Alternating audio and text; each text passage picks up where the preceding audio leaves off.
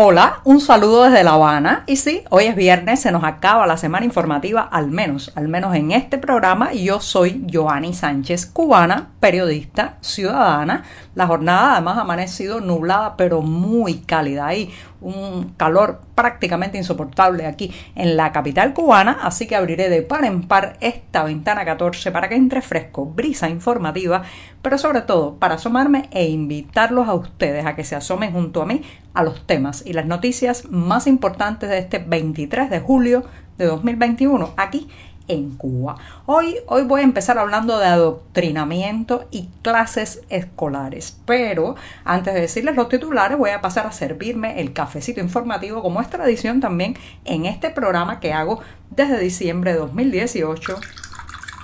cada mañana de lunes a viernes. Así que pongo el café a refrescarse y les comento los titulares de hoy. Señoras y señores, llevamos un año sin clases y el efecto de la falta de adoctrinamiento también se hizo sentir en el 11 de julio, las protestas populares de ese domingo. Ya les diré los detalles al respecto. Mientras tanto, se acerca agosto,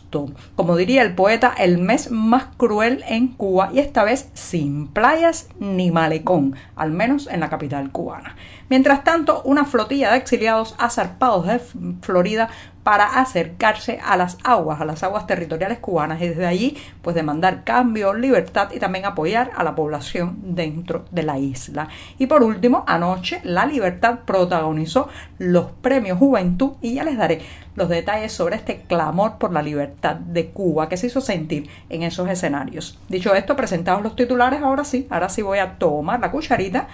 revuelvo el café, de paso hago el chin chin, que es la cortinilla musical de este programa, y aquí delante de mí tengo un café recién colado, amargo, sin una gota de azúcar para despertarme informativamente y siempre, siempre necesario.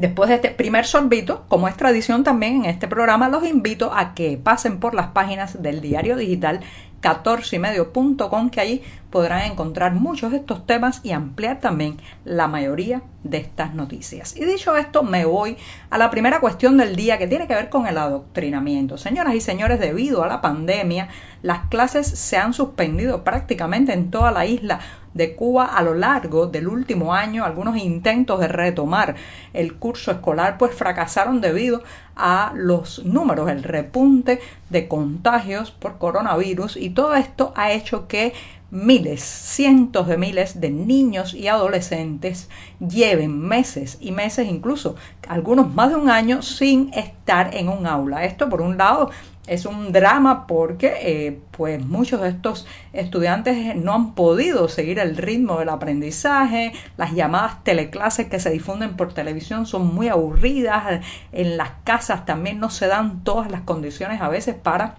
mantener la enseñanza a distancia, pero también hay otro fenómeno y es el adoctrinamiento. Recuerden que este es un sistema que necesita estar permanentemente metido en la cabeza de los individuos, adoctrinándolos, también pues manipulándolos informativamente. Por eso la educación en Cuba tiene grandes dosis de politización y de ideología, incluso toda una rutina de actos constantes como el matutino escolar, las reuniones en las clases, la implicación constante de los estudiantes y de los alumnos en tareas eh, típicamente de adoctrinamiento, típicamente de lavado de cerebro y típicamente de eh, inyectar una versión oficial sobre los hechos. Un año sin prácticamente vivir esa rutina ha tenido un efecto evidente que hemos visto también en las calles cubanas este pasado 11 de julio con las protestas que comenzaron ese día y que han tenido algunas réplicas a lo largo del país como si de un terremoto popular se tratara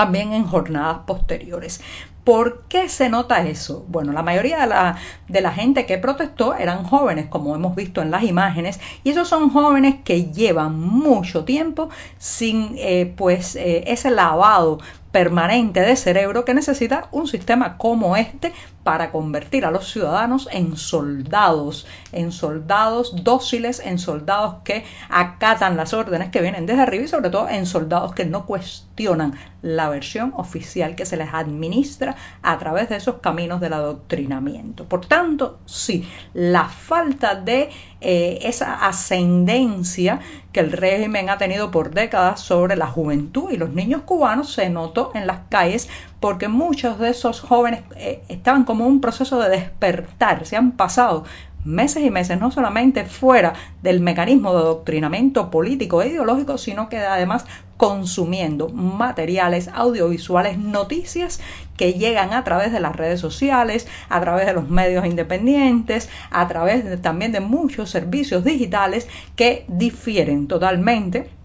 de eh, lo que la papilla informativa que distribuyen los medios oficiales. Así que sí, la suspensión de las clases y especialmente el corte abrupto del adoctrinamiento que se imparte en las escuelas es una de las causas de que todos esos jóvenes, muchos de esos adolescentes se lanzaran también a las calles al grito de libertad. No tenemos miedo, queremos un cambio ahí. Ahí queda claro, señoras y señores, ¿Cómo? Como un sistema que está pensado para estar constantemente metido en la cabeza del individuo se vuelve inecto, frágil, se vuelve realmente un blanco fácil cuando no puede lavar el cerebro constantemente a sus ciudadanos, sobre todo a sus ciudadanos más jóvenes. Bueno, me voy a dar otro sorbito, el segundo buchito del día, rapidito, que hay muchas noticias, está apretado,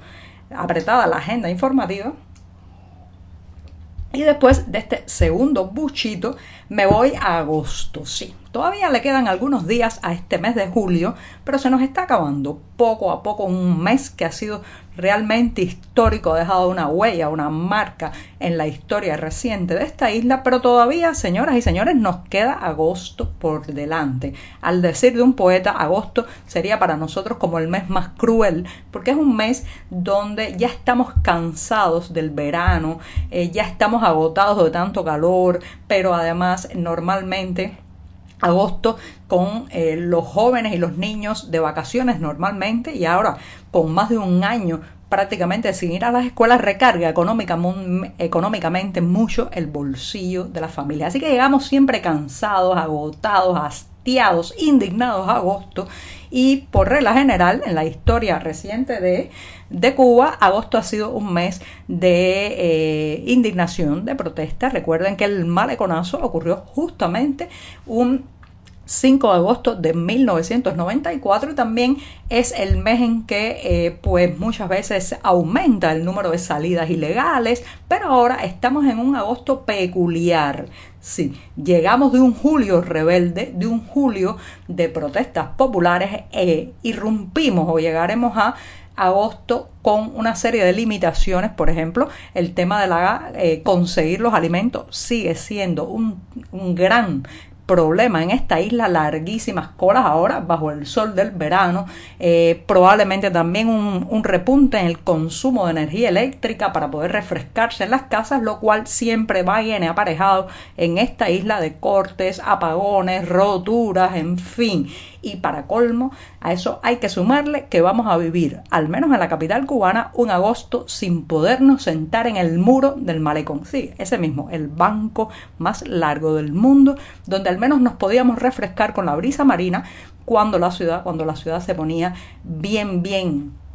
cálida, bien, bien insoportable por el sopor del verano. Tampoco vamos a tener playas, las playas siguen cerradas. El gobierno de la capital cubana ha dicho que es mentira, que es un bulo el rumor que corría por ahí de que iban a abrir las playas para intentar bajar la presión social. Parece que no, así que nos toca un agosto, ese mismo, el mes más cruel, sin playas, sin malecón, con muchos problemas para comprar alimentos eh, y especialmente con ya el antecedente de las revueltas populares del mes anterior, o sea, de este julio al que todavía le quedan algunos días por vivir. Me voy rápidamente. Hoy ya han empezado a zarpar algunas de las embarcaciones que conforman una flotilla, una flotilla que a partidos de Florida, especialmente desde Miami, con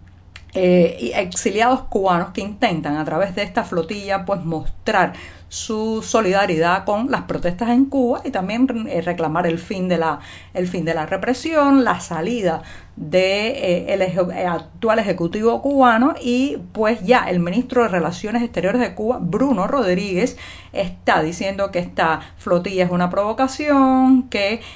bueno pues puede desencadenarse algún tipo de incidente entre ambas partes, pero lo cierto es que se trata de un gesto, un gesto del exilio, recuerden que una de las características que ha tenido este sistema, el, castrismo como tal, ha sido el intento permanente de dividir a la población cubana entre los de dentro y los de afuera, los revolucionarios y los contrarrevolucionarios, eh, las personas afines al régimen y los llamados escorias gusanos. Entonces hay que evitar que nos sigan dividiendo. Y este gesto de la flotilla intenta recuperar esos lazos, esa, esa simpatía, esa solidaridad, ese somos unos, eh, no cubanos de aquí ni cubanos de allá, sino cubanos y punto. Así que vamos a estar atentos. Parece que es posible incluso que se vea en algunas partes de la isla, se pueda ver desde la costa la flotilla, quizás hay también fuegos artificiales, hay que estar atentos porque eh, ya, reitero, han salido algunas de las naves que conforman esta flotilla de exiliados